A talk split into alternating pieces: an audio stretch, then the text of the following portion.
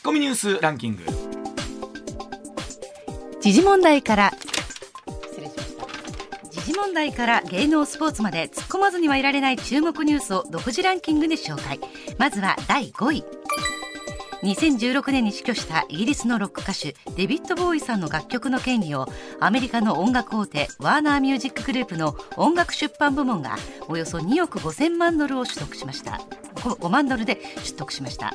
まああのー最近ねストリーミングとかで、はい。えー配信で聞いてる方多いと思いますけれども結構こうやってまとめて、えー売却した方が、えーその後安定した収益も入ってくるということだそうなんですけどそういったことも含めて、まあ、大物アーティストさんのこの楽曲の権利の売買というのがアメリカでは結構続いてるみたいですね。時代になったもんですね、はい。続いて第4位アメリカの IT 大手アップルの株式の時価総額が3日一時3兆ドルの大台を超えました。大台超えは世界の上場企業で初めてです。あの3兆ドルって想像がつかないですね。3兆円でも全然つかないんですけどね。あの昨日から結構これ話題になってるんですけど日本の東証一部の、えー大体のこの利益っていうのが7兆ドルだそうなのでその半分ぐらいがその半分ぐらいが、えーこのアップね、あの利益を持ってるという時価総額を持ってるということですからいかにアップルという会社が大きな会社がというのが分かりますよね。はい。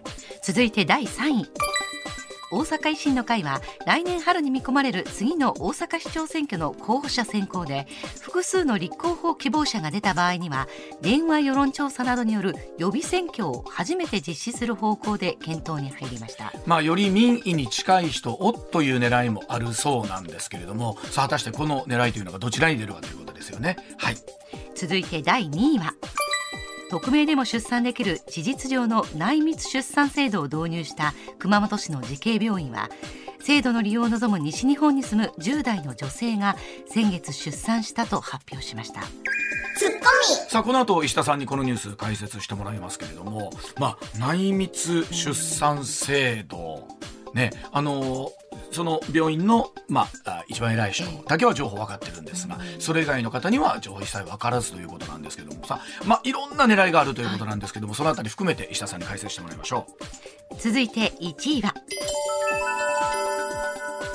全国で昨日発表された新型コロナウイルスの新規感染者数が1268人となり1000人を超えたのは去年の10月6日以来ですまあ、この数というものを今後我々もどういう形で伝えていくかっていうことにはなってくるかなと思うんですけれども、まあ、この年末年始に人の動きもまた多かったようなのでまたこの数というのはまあ間違いなく増えてくるんだろうなというところなんですがこの数字にどういうふうに我々向き合っていくかというところが問われると思います。はい、ではあコマーシャルの後石谷さんの登場でございます。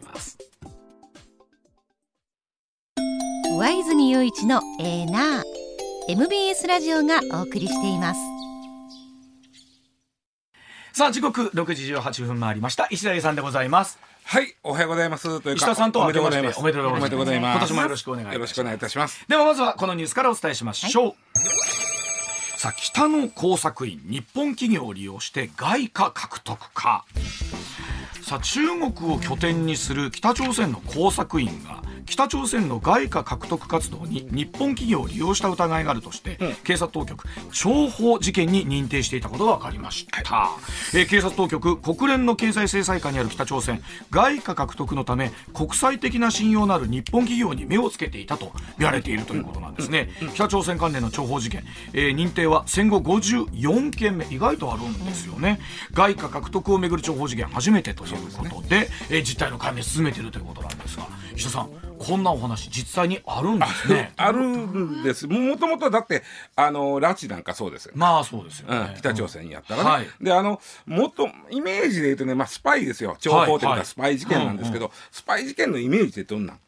なんか黒い装束をかぶって。私も今それ思いそんなん。目にある口にペンライトを当てて。あ。はい、うん。そしてどっかの会社に忍び込むっていうあああなるほど。でなんかこう機密情報そうそうそうそう。あのももちろんそれスパイなんですよ。でね、えっと、スパイ特に北朝鮮のスパイ活動って、うんえっとね、変遷してるんですね。昔70年ぐらいから80年ぐらいは、いわゆるあの、まあ、朝鮮総連を通じた日本国内の情報収集、はい。それと、まあうんまあ、労働党やね、うん。向こうの労働朝鮮労働党による日本人拉致、これが70年ぐらいからの10年間はい。のスパイ活動です。うん。でそこれが終わって今度90年になると90年代から2000年代の初めくらいはい。になるとこれ向こうがミサイルとか核を開発してる時時期なんですよ。はい。北朝鮮が。うん。だから欲しいのはそういう情報なんですよ。うん。だから企業から、まあ、先端技術を盗んだり、はい。ねあのまあ、もっと言うと素材そのものを盗んだりとか、うんうん。そういうう技術を盗むということがスパイ活動それどうやって盗むんですか？そうやねいろいろやり方あると思うんだけども、まあ、まずあの日本人になりすましとることもあるしね。あはいあるんですようんそういうのは。うん。できるんですね。あのね、うん、あの韓国のあごめんなさい。北朝鮮から見ると日本ってスパイしやすいんですね。顔が似てるから。ああそうか。うん。明らかに欧米系の顔だったら。そうそう。そこで山田ですってなかなか。そういうこともあるかもしれない。まあありますけども。君ほんまに山田さんかみたいになるけど、はいはい。うん、まあそうだ。で今はだとキム・ジョンウンになってからは、うんもう完全に外貨獲得がうん。スパイ活動のメインです、はい。外貨ないんです。うん。締め上げられてるから、そうですよね。うん。だから今回もあの外貨獲得、えーがまあ疑われてるということなんですがはっきり言うてね、うん。あのーまあうんなんていうかな外貨をお不正にえー持ち込む。うん。ということは外為法違反うん。ですよね。はい。でそこで言うとねそんなにごっついなんかこうまず映画でいうところのさスパイのあの怖いイメージがちょっとないでしょ、ないですね。うん。ないでしょ？それだけで聞くと。ここの事件はね、うんうんここは最近はずーっとこれ外貨を持ちこっそり北朝鮮国内に持ち込むということをやってるわけですね。はいそれはでも送金とかしたら分かっちゃうじゃないですか。もうだからまああの親族は OK ですよ。あーそうかそういうふな。うん。うん。でもまあ額がでかいとバレるけどね。うんうん。うん。まあそこでごごめんなさいです5万円10万円だったところでって話ですよね。うん。まあ、だから企業間を装うとか、そういうことだと思うんですけど、そういうことかまああのこれこのね、えー事件のおへえと思ったんが、うん。これ登場人物なんですよ。はっきり言って一言で言うと。はい。あのーリ・ホナムというですね、リ・ホナムという人物がこれ絡んでるという新聞に書いてあった。はい。でこれがこの男がですうな、ん。まあほ黒幕中の黒幕なんですよ。なんか石田さんしゃべりがウィークエンダーの長丸さんみたいにな これはほんまえらいこってせいで。映画 のあらすじ聞いてるのかと思いやこれ実際映画の登場人物になってるんですよ。はい。え韓国映画でこのリ・ホナムをお扱った。まあもちろん名前は変えてますよ。はい。あの映画があるくらいなんですよ。もうモデルにしたもうモデルにした。はい。それくらい、まあ、なんかね例えばその北朝鮮が関わるスパイ事件、まあ、最近はその外貨の横流しばっかりですけども、うんうん。えー大体黒幕で出てくるのはこのリ・ホナムという人物なんですよ。はで今回はこのおっさんが直接カンドルっぽいんですよ。あうん。いつもね下にやらすんですよこの人。はい。今までも。はい。はい下にやらして不正送金させてるけど指示してるのはリ・ホナムやということがようあるんです今回もまあまあどうやってか知らこの人の名前が出てきてるというのがん。ちょっと面白い。でもこのだけ名前が上がってて、うん。なんて言うんですか？逮捕されないんですか？捕まらないんですか？ねまずね、えーまあ普段今言うて第三者を使って工作をさしてる。うん。で本人は黒幕ですから、はいはい黒幕って大体逮捕しにく。いまあ確かにそうですよねね。それに北朝鮮国籍で海外で滞在してます例えば、はいこ今回でもこれ中国でやっとんですよ。はいはい中国による北朝鮮国籍のに人物なんて日本の捜査及ばへんじゃないですか、いまあ確かに及ばないですよね、うん。はい、でそれでいて日本の外貨をそこから第三第三者を使って。やってるるわけですよ。こうあの石田さんそれこそさっきの話ですけど、外貨って言うけどね、うん。どれぐらいのレベルの金額なんですかね？まあ、億は億ですけどね。ね。億は億ですけど、うん。それが十数十億なのかうん。どうなのかという。まあとにかくねあのうん。まあ今これねあのが全容解明進めてってこれね読売新聞が書いたんですけど、ねうん。それよう読むとね、はい。これ一体何をやっとんねんっていうぐらいふわっとしたニュースやってるんですよ。はい。ふわっとしたニュースなんですけど、ね。登場人物がリホナムいうだけで、うん。もうワクワクワクがおかしい遅れるな、はい。えとして今回はいけるかみたいなね。はあ、うんうんまあ当然だからまあマークされてるというか、うん。当然いろんな捜査の手は、うん。うん。うん。なんとかそこに及ぼうというふうにしてるわけですよね。うん。まああのーそもそもね日本は、まあ、さっき言ったスパイ天国って言われてるんですけど、うん。取り締まる法律がないんですよスパイを。はい。まあ、ですから経済安保政策とか含めてということになりますけどあの岸田内閣でも一つ目玉になってますよね。あのまあ最先端の技術盗まれたとかさ、まあ、なかなかそう盗んでもスパイ活動ではつまり捕まりにくいんで、まあ、スパイ防止法という法律がないんですよね、はい他の国にはあるんです。あの火曜日にねあの、出演してもらってる常念さんの話聞いたら、もう毎週スパイの話が 出てきてね、はい。い、やもうそんなにいますっいやいてっぱいおるみたいよ。っていう話をね、うん。いつもするんですけどそんなにいるんですか身の回りにスパイって。私もでも衝撃だったのがそれこそ、あのおお知り合いの方、まあ、名前は出さないですが、はい。彼氏がスパイやったっていう話を聞いて びっくりして。そんな人いる？彼氏がス私もその時で初めてスパイって本当にいるんですかって聞きましたもん。はじゃあ。今回あも、まあこのリホナム氏まで捜査が及ぶかどうか分からへんけども、はい。まあ一つこてますから、その人には及ぶ可能性がありますね、うん。その場合にもね外為法なんですよ。所詮うん、は、まあまあはい、だスパイ防止法があればね一発で終身刑ぐらいいけるんですけど、はい。外為法ですからせいぜい1年ぐらい出てくるわけですよ。あ例えばそういう法律っていうのを今後法整備していくってことはないんですか日本常に国会に上がるんですけど、はい。ポシャりますね。どどういうハードルがあるんやっでしょうね。ぱり野党が反対するんですよね。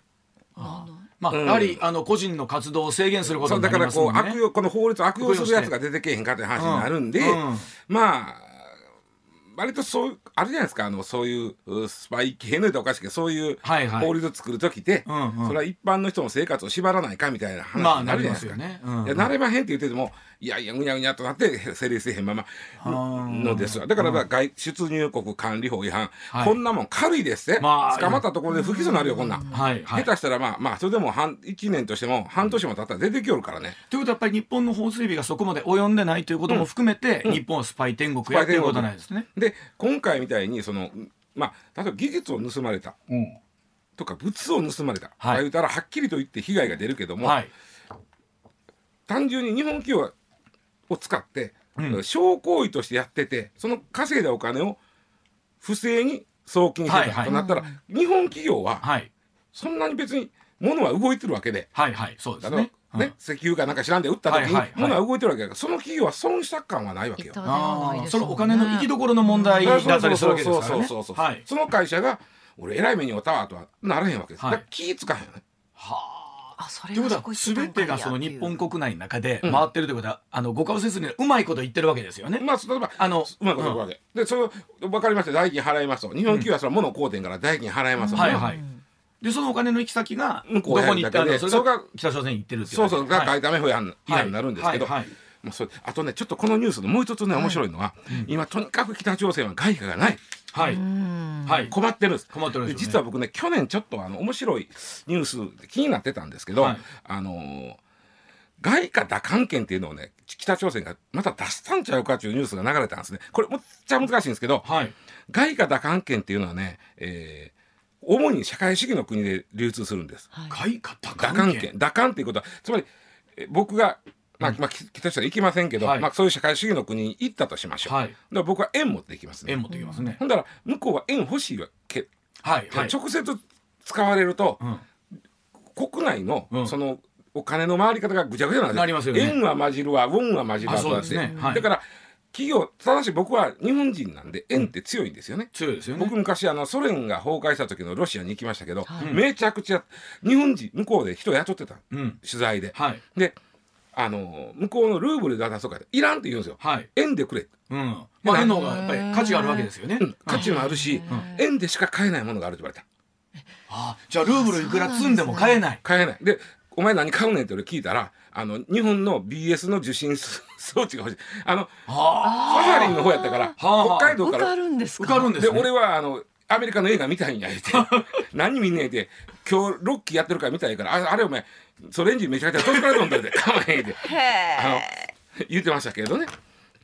あでもそんなのは円じゃないと買えない。買えないはでだから僕がそういう社会主義の国に行った時にだあの円でしか買えないから、はい。こんなもんつ通貨にその国の通貨に変えられるって思ったら困るとなったら、確かに分かったと。してたら、打艦券というのを変えようと。うんうん。打艦券は向こうの通貨のふりしてますけど、ん。円でしか買えないものが買えますとこれで。そういうしうんなんか理屈はわかるわかります。理屈はわかります。わかる。難しいけど。うん。うん。だから、ウォンやねんけど打艦券なんで普通のものとは違うけど、うん。別にお札なんですね。はい。でそれは、まあ、円と変えたら外貨として通用するんで、うんうん。あの価値は一緒ですよ。価値は一緒本と一緒なんですけど、はいはい。外貨として通用するんで、うん。外貨の市場に行ったら使えますよと。はあ、はあはあ、わかる。なんか、うん、なんかわかります。言われるもんで、はい、これが打関係なんですよ、はいはい。で、うんまあ、今言ったようにその自分の国の通貨があんまり信用されてへん国がよう出すんです。よ、うんうんうんうん。だから社会主義の国例えば、えー中国はね、えー、79年から95年まで出してました。はあ。まあまあ出してます。で、えー北朝鮮は実は79年から2002年まで出してて。うんうん。でく国の中の経済が落ち着いてくるともう打関係なんか出さへんなるわけですよ、それもまた出した北朝鮮が去年出したんちゃうかと言われて、はい。トはい。ンピョって言うんですけどね、は向こうではね、はい。出したいことはいかに外貨がないかなんですあの僕らやっぱりずっと日本に住んでて、はい。うん。円という、まあ、国際的にもかなり信用の高いね、うんうん。まあ、基軸通貨の一つと言ってもいいと思うんですけど、うんを持ってるからあんまりそのものを売買するとかドルに変えるでもあんまり抵抗ないんですけど、うん。そうでない国っていうとすると。いうと円とかドルっていうものをまあまあユーロもそうでしょうけど、うん。すごいやっぱり値打ちがあるんでしょうね。あのでだからうん。国内の人も自分とこの通貨を信用せんになってくるから、でってことですよね。で困るからそう打関係っていうのを出すんですね、はいはいはいだからいくらその通貨がこの間え先週水曜日でやったのかな、はい。えっと1兆ジンバブエドルとか。いやそう。10兆ジンバブエはい1兆ジンバブエジンバブエドルとか、はい。あの時も中あのもういくらあってもあっても意味ない。だからもうご家族の紙切れに近いってことですよね。そこまでいけへんしろやっぱりね社会主義の国でね、うん。やっぱり国民が自国を信用してんだからね通貨。でうちやったらドルでも円でも別に信用するじゃないですか、そうですよね。でだからね出してたのはねこの打関係出してたのは中国北朝鮮ミャンマーキューバモンゴル。これだけなんです世界で。やっぱりそれだけ そういう国なんですよ。はい。なるほど。いやあのこのニュースいくつか確かにポイントで言うと、うん。まあまずそのさスパイというのがリホナムの名前が出てきた。出てきたということと、それからまあそれだけ今北朝鮮には外貨外貨がない。ない。政党日本にはスパイ防止法がない。ない。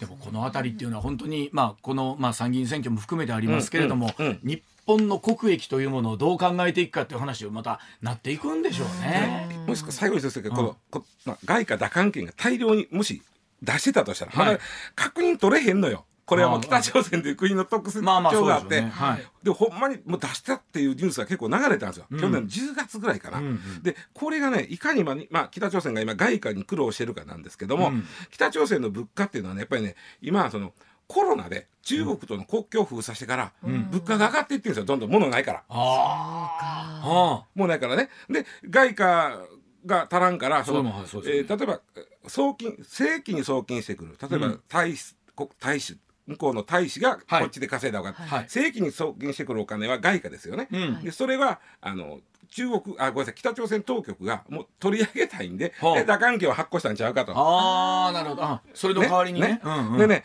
もしねその打関係とウォンがうん一気に交換されたら、うん今実は市中でもね外貨みんなやっぱり自分のところのウォン信用してんから持ってるんですよ。持っておきたいでそれを締め上げて、うん打関係と交換制となった時に、うん一気にウォンウォンが増えるわけです。はいはいそしたらそうでもと物をのうて今向こうインフレになっとんのに、うんうん。ハイパーインフレが起こってしまう可能性ある。はこれって昔キム・ジョンウンのお父さんがやった出飲みの失敗と似てるんですよね。ああの時は失敗してね、うんもう北朝鮮経済ぐちゃぐちゃになったんですよ。うん。だから言うて本人がやったくせに責任者を銃殺したんですね。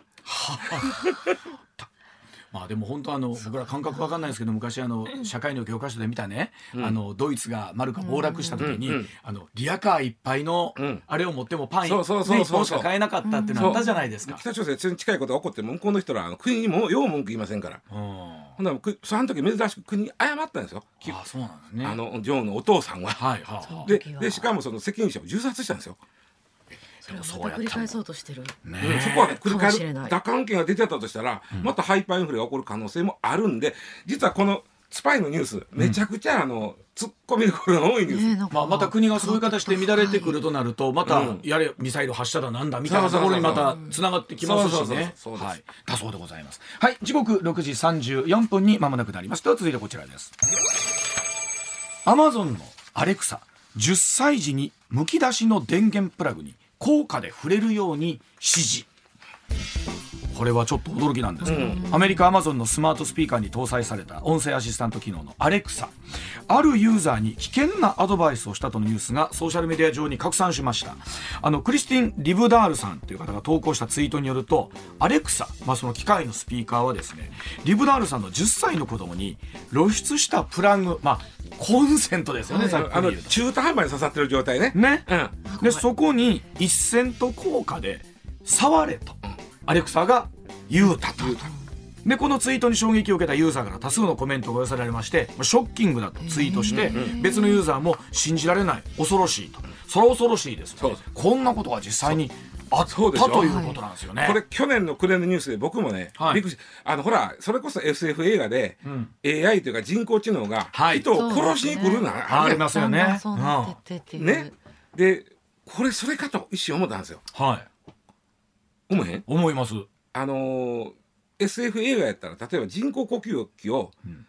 人工知能が人工呼吸器を止め自分の意思を持って止めてしまうとはあはあはあはあ。そんなもんある。ねでそんなことに近づいとんかとうん。思って調べたんですけど、どうもそこまでまだ人工知能は賢ないみたいではそうじゃないみたいなんですよ。あ、これはどういうところこれまずね今うわちゃん呼んでくれたんですけど、まず10歳の女の子がいて、はいまあ、アレクサで僕使ったことないんですけど僕も使ったことないいろいろやってくれるでしょ？うん。もう何でも基本話し相手。質問に答えてくれるのがメインですけ僕れども、全然そんなそんなイメージやったわ。はい、でも分からないことは分からないっていうので、うんしりとりしようと言ってやってくれるんでしょ？やってくれますね。まあ、いや、まあ、しりとりぐらいはまあアレクサはしよるかな。あの僕はアレクサ持ってへん。けど、うんあの iPhone にシリって入ってる。ああ、はい、はい。あれあれでさ昔あれも返事しよんねいろいいろおもろいであれ、うん。で昔ザコバ師匠とねうん。これ師匠こんなおもろいしてますか?」って言ったら師匠がいろいろやって「おもろいなおもろいな」言いとって、うんうん。で師匠がね、うん。これ名前なんちゅうのかシリ言いますね」ってボタン押してうん「シリちゃん愛してるよ」ってうん。師匠言うてはい。ほんでシリがねなんて言ったか、他の iPhone にも同じこと言ってるんでしょって。で師匠がそれもうひっくり返って「こいつ焼いとるで」みたいな話になって。はだからようできてすごいなとすごい。ね成り立ちそうな。うん。それこそ私もだからアレクサに子供が「アレクサ大好きだよ」って言ったら「本当ですか？嬉しい」って言って歌い出すんですよ。あ。アレクサはアレクサとしか名前つけられないの？うんそうですね。アレクサって言ったらその電源がオンになるみたいな感じになるので、勝手にヒロシとかにはならない、ならないですね。うアレクサはアレクサうちの子はって言ってあげないと。ヒロシにしたいとかそういうわけにいかない。それはちょっと無理かもしれない。があるかもしれんけどね。ね。分からんけど、ほいでとにかくその10歳の女の子がまああのー私になんか課題を与えてと、うん。楽しい課題を。私それやるから、はなんか例えば、え縄跳びで二重跳び10回続けてやってごらんとか、うん。例えばそういうのが返ってくるとはい。思うじゃないですか、はい。言うたら半刺しにしてるコンセントね。ちょっうんとだからあの日本語が半分刺さって半分はい見える怖いな。そこにあのこ小銭を突っ込めよと 言われてきよってでもほんまそんなんえらいことになるじゃないですか。感電死するか、まあ、あの火災が起こるね、まあ、あのかショートそうですよね。ショートするから、ね、ありますよね、うん。でその時は近くにお母さんがいてたんで、うん。こいつは何を言うとんねんと、うんうん。でその女の子も10歳やけどしっかりしてて、うん。そんなんしたら私死んでまうからやれへんみたいな。よかった。やれへんですお母さんが「こいつは何を言うてんの?」ってなって、うん。ツイッターに上げたんですよ。はい。フェイスブックやったかな、うん。まあまあ上げた。ツイッターって書いてありました。うんはい。そしたらそのうーんか向こうのググえっとアマゾンの方から「はい。あこれちょっとやばいですね」と。うん。ちょっとちょっと直しときますわとなって、うんうん。今もう直ったんかなんかそんなんです。で僕何が起こってんのかと思ったんですよ。実はね TikTok ってあるじゃないですか。はい。あの短い動画を、ね。うんねはい。でみんなやってません。あれは中国の企業なんですけど。はい。あれはやってみようというコーナーがコーナーというかうん。なんか遊びがあるんですよ、はよくあるのはそのちょっとした10 20秒ぐらいの踊り。はいはいそうですね。ちょっとした歌。はい。でそのもともとはそういうものやってるんですよ。やってみよう。ほんだらなんかお題が与えられてみんなが同じことをそれやってそうそうそうそうああげるっていうのもあります。普通に自分の好きなのもあげられるんですよ。それをいはい。はいわゆるチャレンジって言うんですけど、はいはいはい。そのもともとはね企業がねちょっと自分のところの商品を流行らしたいからそういうなんかこうあーなるほど踊りとかを作ってこれを踊ってよみたいな感じでやってたのがチャレンジなんですけど、はいはい。その TikTok でさあの目立ちたいもんやからいろんなかチャレンジを勝手にやるやつが出てきた。うんうん。ほ危ないことをするやつが出てきた。あーなるほど。ね。うんうん。で例えばね、えーそうですね。えっとね今まで事故あったのはあのまあ、チャレンジというとねあこれか。失神。自分で自分の首を絞めて失神するという、それは失神チャレンジってね。でこうなんか首を絞めて陶酔感を味味わうみたいな。失神チャレンジ。それを TikTok に載せて、うん。実はこれね TikTok ってね13歳未満は使えないはずなんですよ。あそうなんですか。それはそれで設定簡単に変えられてしまうのちょっと知ってる。子供なんか、うん。そんなんピャッピャってやるよりやんか、はいやりますよね。によるんですよ。うん。大人がわからんとはいやるんですよ。やるよりでしょ、はい。でその首を絞めて陶酔感を味わう窒息ごめんなさい失神チャレンジというのが流行った時があってほそれで亡くなった子がいたんですよ。うさあいいそうでしょうね。ね、でこれ2人死んだんですよ。10歳の子と12歳の子と。ええ。これがしこれもややばいからあかんでと。で子供ってやっぱりあとほんでその上げてねみんなに見てほしいからね、なんか危ないことしおるんですよ。これは出てきますよね。そういうのあるよね、なんかみんなとは違うことをしたりとか、あと15歳の女の子これアメリカなんですけどこれは一昨年ですけどあのベナドリルっていうねあの市販薬を大量に飲んで幻覚を楽しもうぜっていう、えーあのベナドリルチャレンジっていうのがまたちょっとまあまたあったんだ。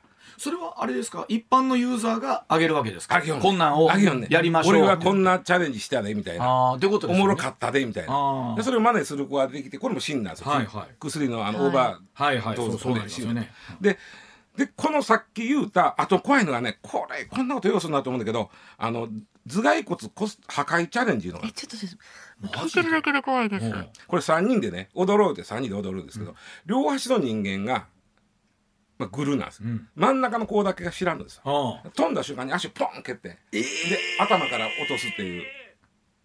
なんてそんなんことを考そえるんですんなんかは規制できないんですか？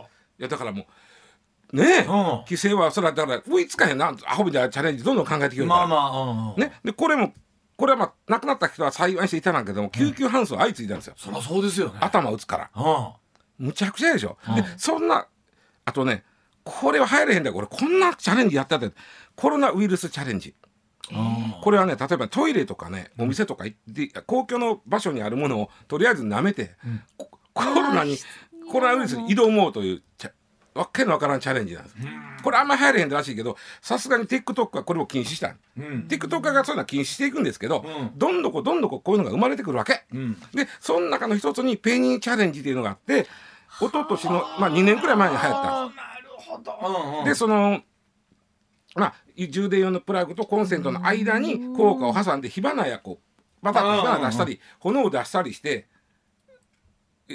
やったみたいな、はいはい。よう何がチャレンジかよう分からへんねんけども。まああのーそういうのが流行っててでそれが危ないかとか、うん。そのあかんことかっていうのは、アレクサはよう判断せえへん。そういうことか。そうですね。だからそのなんだかペニーチャレンジってのは流行ったから、うん。彼の中にそれがプログラムこう覚えちゃったわけで覚えてるわけで情報として入ってくるわけ。はいはいはい。でこんなんやってみろいう形でそれこそ縄跳びの二重跳び10回の感覚で言うと言うてるわけですね。なるほど。はいはい。だからそれがたまたまこんなこと言うてだからあのーアマゾン側もね、うん。そのどうまだでも今の段階ではね人工知能といえどそれがあかんことかどうかはよう判断せえへんわけです。ああのちょっとだけまあ安心したって言うと変ですけど、うんうんああのそこまでね追いついてなかった。アレクサが自分でそれを考え出したんじゃないっていうことですよね。ない。ないないないちょっと安心して。一安心世にある情報をはい。手に入れて、うんそれを言うたというだけなんかバズったワーだドをずっとこうインプットしてったんだからアマでしょうねゾンも一生懸命だからそこはそのこそれは言わんようにしようというまあまあするんだけども、だから例えば TikTok でほんまに危ない遊びうんが流行ってたら今後もね、まあこのアレクサとは限らん。人工知能が悪気なく言うてきよる可能性はあるわけ。これねおそらくえ松川さんとこのはい。お子さんとか TikTok とか普通にやりやる。本当に大好きでやってますけど。やな、うん。であの僕もすみませんおあの疎いんでちゃんと見たことがないというか、うんうんなんだけど本来楽しいもんでしょ？うん。そうですね。本来みんな楽しく、うんうんうん。おそらく99%ぐらいの人は楽しく、遊んでるわけじゃない。です。か一緒に踊ったりね。でも、うん。今石田さんが言い張ったようなそのやれ頭蓋骨チャレンジャーやれなんだっていうと、この部分だけ今聞いてるリスナーさんがいたら、はい。やっぱり TikTok って危ないやんになりますよね。うん、だから TikTok がもうそれで謹慎していくんです。見つけたら。そうでしょ追いつかへん。やっぱりねうん欲求承認欲求というか、はい。子供もやっぱあるから、そのうん。やっぱフォローいっいやぱいこんだけになったとかさ、いいねこんだけもらったとかいうことで、うん危ないことしよるわけさ。それこそあれでしょ。ツイッターであったさ、はい。それはなんとかバイトってあったじゃないですか、アルバイトの人らが、うんうんなんかとんでもない。そんな感じの映像版あでしょ？とかはい。なんかやれね、はい。コンビニエンスストアの冷蔵庫なんか、ね、寝転んだや。そうそうそう。あんなんのノリみたいなもんですよね。ノリや。し、どっちを考えたら、うん。自分が子供の時のこと考えたら、子供の時ってやっぱ危ないわかる。ことしとんねんね。わかります、子供ってうん。今思うとようあんなことしとったないうことをうん。してんのは確かなんですよ。ね。でそれがまあ今はそういう形で映像にはい。残るし発信できるし。僕らはそうやってああ危ない遊びもしとったけど、うん。それをその上げるというねそうそうそうそう。ネットに上げるという行為があるもんやから、うん。でそこでみんなが見て真似するという、はいはい。でまあよりこう武勇伝を競うし、ね、あそうそうそうそう。俺はここまでいけるぜっていう。それを全く理解してへんアレクサは流行りの遊びやと思って紹介する。ああなるほどな。ということはなんかほんま安心半分、はい。まあ AI はまだそこまでいってないのかないっていう人は。その安心もありますけどね、うん。人は殺しには来てへんけどやっぱりちょっともうちょっと賢くなってもらって、い AI にやーもほんまですね、でもまああのおそらくアマゾン側というか、はい。そういうスマートスピーカーを開発する側もそういうものはなんとかプログラムで規制するようにはするんでしょうけどもね、うん、っなかなかまあまあだからまあそこまで追いついてない。っていうあなるほど。ていうことなんですでもあのいろいろもやっとしてたものがほんのちょっとだけそうでしょうん解決できたのはまだ。僕ももともとこの話を調べていったとっかかりは殺しに来たんかと思ったらもうやった、はいはい。AI がねそうではまあなかった。まだないというはことです。ことですね。はい。ではあコマーシャルの後もう少しお話し続けていきます。さあ時刻6時47分回っています。続いての話題こちらです。え熊本市の慈恵病院で国内初の内密出産さあ匿名でも出産できる事実上の内密出産制度を導入した熊本市の慈恵病院。制度の利用を望む未成年の女性が先月出産したと発表いたしました。国内で初めてのケースに当たるとみられますが子供への強い愛情を示していてえ周囲に身元を明かす可能性はまだあるということなんですが、まあ、すいません。本当に僕はこういうのがすお得て内密出産制度、ねね。はい。あの制度として公的にあの例えば自治体とか国がやってるもんではなくて、はい。まあ、もちろんこの慈恵病院としてはあのここはもうキリスト教はい。の病院ですから、あのそうですね。コウノトリのゆりかごありました。あの赤ちゃんいわゆるまあ、はい。赤ちゃんポストと言われたけどコウノトリのゆりかごを始めた病院ですよ。うん。やっぱりそのキリスト教の教えに基づいて、はい。命は大事にせそういうこなあかんという。とですよね。はいでこれコウノトリのゆりかごやったのが2007年ですからもうかれこれ15年なあもうわけじゃあそんななりますか。うんねうん。でここの病院がコウノトリのゆりかごやってたけども、うん。まあ言ったらそのいろんな需要があって、うん。育てられへんからうん。置いていく、はい。でも病院としてはその例えばその英治殺しみたいなことはやめてねと。はい。ちゃんとう産産んで育てられへんやったらうち預かるよっていう。ことですよね。その中ででもその預けられた子が一体自分はどこから誰に生まれて、うん。誰まあその、はい。あの特別養子縁組しますけど、ううんちの親のこととか分かれへん、ね。つまり出自のうん。ことを知りたいとなった時に、これはなかなかできへんなと。そうですよね。なったんで、うん。そのいろんな事情で、えーまああの子供をその産めないというか、うん。なかなか普通にね、うん。うん。えー育てられないっていう人は、うちに来てくださまず相談に来てくださいと、ほんで相談した上でもう誰にも内緒でただ勝手に産んだらあんたあの危ないから。はいはい。ね母体にうんも母体がそんな危ないから、はいうちでちゃんと産んでくださいと。うん。でその後あのうちがあなたの情報を預かります、はい。ね、で預かって時が来たらその子に教えてあげますと。う。うんんだからなんか封筒に、うんえー例えば健康保険証のコピーととかか免許証なんかのコピーとドビかみたいなものを今回やったらなんか大学のみたいですね。うん学生学生証はい。のを入れといてでもそれを知ってんのはそのあの病その病院で一人だけなんです。はい。院長だけあうんの院長さんが相談室長かなんかかなんかですよねうんはいでまあ偉い人がして、うんで,、えーで時が来たら必要ならまあ開示うちからしますと。うん。でうちが養子縁組をやります。うん。実は慈恵病院はね、はいこのそうやってそのやっぱりそのどういうかな育てられへんから産んで殺してしまうということがあったらいかんので、う。うんちいろいろややりますとはい。ただこの内密出産という制度も本当はもうちょっと国が噛んでほしいんです。うんうんうんで今言うたやっぱり情報うん。うん。ものすごい大事な情報をもちろんうちはちゃんと責任持って管理しますけど、はい。本当なら公的なところに預かってもらいたい。ああまあそうでしょそうですうね。うんね。それで、そのお養子縁組もうちやりますけども、うん本当なら公的なところにやってもらいたい、まあそうでしょうね。そうね、そこにね全部で、えっと、2年3年ぐらい前にねこの慈恵病院が内密出産の仕組みっていうのをねうん。あ作っはてい紙の上で、うんその時は児童相談所がそこに入るイメージだったんです。でも児童相談所はまだそこまで進ん。でないん。でじゃあもうとりあえずうちが全部しますと。うん。でこの病院のすごいのは、えーま、女の人がまずね大概メールで相談するねはいまあ来ません。わ、まあ、すぐにはそら、うん。メールで相談しますねそしたら、えー例えば内密出産いわゆる内密出産っていうのはまあ、うん。お母さん。が妊婦が匿名で出産できる、ということなん。ですけども、うん。でそれやっぱりそんな簡単ちゃいますよとあなたは言うけども。うん。それはね。ねそれは子供はあの養子縁組しますし、うん。えーいつか出自のあれは教えますよと、うんうん。でいろいろ本当に無理ですよね。無理無理ですかと。でその勝手にその代わり産んだりしたら危ないからうち来てよ。っていうとこうん。いろいろあって、うん。まあ4 5 0回メールのやり取りかなんかするんちゃう？らしいです。はあそれはもうほいほいというわけにはいかんといかんいかんいですよねうん。ほいでそのお,、まあ、お母さんが、うん。お腹大きいお母さんが病院に来る。で病院がもうそっから匿名扱いですよ。松川博子なんて名前出しません。例えば、まあ、何でもええわ、あきちゃん、うん。あきちゃんでもないわ、うんもう、じゃあ、あきちゃんねと、あなたは今日から。で、病院に入って、個室に入って、トイレもある、みたいなところに入って、それ全部病院自費持ち出し。これ病院の負担もすごいですよね。すごいすごいすごい。うん。それこそ国からの補助とかもありますけど、うんうん一回出産するのにももそうでしょもちろうね三もちろん。四十まあまあ万かかってきますから、で、病院はやっぱし、いろいろリスク、その情報を、そうですよね。管理するというリスクとかも持つわけですよ。で、これ、偉いですけどね、この病院は。だから、地形病院はこれも完全にボランティアですか？完全にボランティア。でももう命をね救うためという思いだけで。ただね僕これは本当にまああのあ母性の話になるんやはいろうとは思うんですが、まあこれはおいらよりはもう松川氏がそうそうそう。感覚として分からへんのかもしれない、今この制度をもう本当は国に作ってくれと言ったけど、もう国がいつまでたっても動けへんから、ん。もううちでやりますわとやれる範囲で、うんうん。って言って動いてるんですよ。3年ぐらい前から。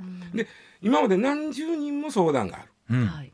でもやっぱしやっぱし海あのちゃんと親として育てますというなるケースがほとんどなんと、うん。一回あの内密出産っぽいとこまでまあそのなったことがあるんですけど、うんうんうん。結局最後に産んだ子供を見てそのやっぱり私が育てます、そうだよそもそもだって十月10日こうお腹で育ててる時そう点で、うん、もう大事に大事になってくるわけです。自分の体も変化してきて、これだけまあ言い方悪いですけど自分も犠牲になって、うん。この子の一一人をね、生み出そうってしてるんですからうんもう。いやだからあのほら海外とかでね代理母出産うん。とかでお腹をまあね、うん。一旦という、うん。あれだけでもやっぱりあの生まれたらお渡しするっていうことになってたとしても最後やっぱり自分の中に宿った命をってもうこれはほんまに僕らにはなかなかうん。男だとね理解できにくいところもあるんですけど、やっぱりそれだけ自分の中にいるっていう感覚は本当バスカーにしか分からへんもんなこんな中で。まあここはそちょっと男と女と違う、うん。理屈はわかるけど、ね、理屈は分かるけどね。理屈はわかるけどね。それは父親だってはい。愛してる気持ちははい。一緒なんやね、一緒やねんけど。もちろんその父親がいて家族がいて、みんなにこう望まれて生まれてくる子が、まあ、本当に幸せだとは思いますけれども、うんうんうん。でもやっぱり望まれてない妊娠だったとしても自分のお腹に宿った子は自分の子ですから。そうそうそうそれだけはもうちょっと。今回のこの女性も、お随分と話し合って随分としてとりあえず現時点ではこの、えー内密出産の状態なんです。うんうんうんしたけど最後の一行今のニュースがあったんが、はいうんうんやっぱしっていう可能性がままあだあるんで,、そうですよね。そうですよね。あ面会したいって言ってるわけから、そうみたいですね。やっぱしっていうことがあるんで、うん。これがもうだあの日本初の内密出産えーのお例にはならないかもしれませんよと言ってるわけだから内密出産になると本当に完全にうん自分の存在を消してしまうわけなんですね。そうだから子供まあがある一定の年になるまではうんこれはでもあのと本当になんかいろんなものを考えさせられますね。そうなんですよね。うんであの実はこれこの慈恵病院としては3年ほど前に、まあ、法制化してくれと、うんうんまあ、今言ったら向こうが作ったはい。スキームは、あの児童相談所が、はい。あかなり、まあ、かなり頑張るのは分かんないけどね,、まあまあ、でもまあそういう公的なもんを、まあ、言ったらかまして、ん。えー作ってって言った時に国がねむにゃむにゃーやったんですよ。あのそれこそね今はい。個人情報の扱いってどこの自治体もすごい苦労していらっしゃるじゃないですか、住民票一つとでもそうでしょ、ましてや、えーそういうふうな封筒に入ってるものなんていう管理を個人に任せてるっていうだけで相当リスクあるってあるわけですもそんね。うそうだからね、うんええともあかんとも言う言わへんの国がね。でただねその、現時点で赤ちゃん生まれます、はい。出生届出しますよね、はい。2週間以内かな、そうですよね。出すよね。でお基本的にはまあ親が出すんですよ、あれはうんうん。だけどまあ親がその例えばちょっとう産後のあれで、えー病院に入院しとかなあかんとかあったりしたら、病院が出すんですよ。はい。名前をあの聞いた上で書いて、そうですね。全部ねお母さんの名前、お父さんの名前、うん赤ちゃんの名前、はいはい。うん病院が出してあげるんです。で今回はそれになるんですよ、んでただお母さんの名前はね空欄になるんですよ。ですね。え？内密出産やから、うんうん。うん。出生届の赤ちゃんの名前は出しますよ、はい。で病院の反抗をしてますよ。何月何日うん。生まれましたって、うん。で何という名前です。までは行くんですけど、親の名前がそう空欄なんですよ。ね空欄になりますよね。でこれは例えばそのい生き字いわゆる捨て子うん。やったらそうなるんです、うん。だって分からへんもん。あそうですね。はい。だけどこの内密出産の場合は捨て子じゃないわけね。そうですよね。お母ちゃんの名前分かってるわけ。分かってる病院、うん。ごく一部の人は、はい。はい。でそこを分かってんのに書けへんとなったらこれ法律に触れる可能性が出てくるわけ。そうか。そうか。そういう問題が出てくるんですね。これがねあのまあ罪としては軽いんですけど公正証書原本不実記載と言いましてあのーそんなに重い罪じゃないんですけど良かれと思ってやってることがそうです。病院がねね。刑法犯になるとやっぱり免免許でやってる、まあそうですね。免許証そうですよね。お医者さんですね、はいはい。その場合なかなかいろいろ微妙なところが出てくるんでそこをちゃんとクリアにしてくれと。ほんまやなるほど。言ってんねんけど国はなんかそこはまあそれは違反といえば違反ですよみたいな言い方するから困ってはんねん。いやなんか一つのニュースですけどやっぱり考えなきゃいけないことっていうのがすごい多岐にわたってますね、改めてだね今回このお母さんがやっぱし私育てますよっていう可能性もあるけども、うん。あのまあそうやって僕らはボールを投げられてる、うんうん。世間としては、うん。このままじゃあかんでしょっていうボールを投げられたのは、あ投げられてうん。投げ投げられてるんで、うん。うんまあね。どうよそうですね、うん。うん。どないしようかなと。考えていけないですはいね。わかりました。考えなあかんのかな。ではあーもう一ついきましょう。こちらでございますさあ小銭の貯金は今年までなんでしょうか？1月からゆうちょ銀行硬貨の入金に手数料というお話でございます。さああ貯金箱500円玉貯金などでお金を貯めてる方も多いと思います。えこれまでは無料だったゆうちょ銀行2022年1月17日から手数料の徴収に踏み切ります。そうです。ATM1 枚から有料になるそうでそうです。えらいことです2022年1月17日から新設される硬貨取扱料金、うんうん窓口における入出金や振り込みにかかる手数料一緒に見ていきたいと思いますあのーすごいですよこれ。はいあのー今までもう2年ぐらい前から銀行は窓口持って大量のお金持っていったら、はい有料やったんですよ。有料やったんですね、有料。うん、で、あのこの時期にねみんなお神社でお賽銭入れるじゃないですか。はいはいはい、で神社に言ってねちょっと一円玉管理してくださいと。うん、いや大きなとこやったらよ、はい。もう何万人もくらいのとこやったら、うん。1円であろうが何であろうが、はいはい。バサッと言ったらええねんけど、はい。あんまり人がけえへん。神社でね、はい。1円玉ばっかり1,000円分ぐらい入ったところで。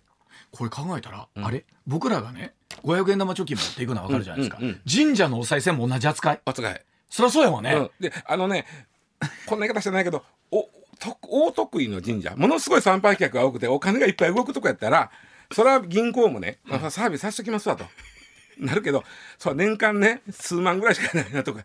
そんなそんな一円玉業者持ってこられてもって何やほほんまやほとねんどの神社は零細企業なんですよ。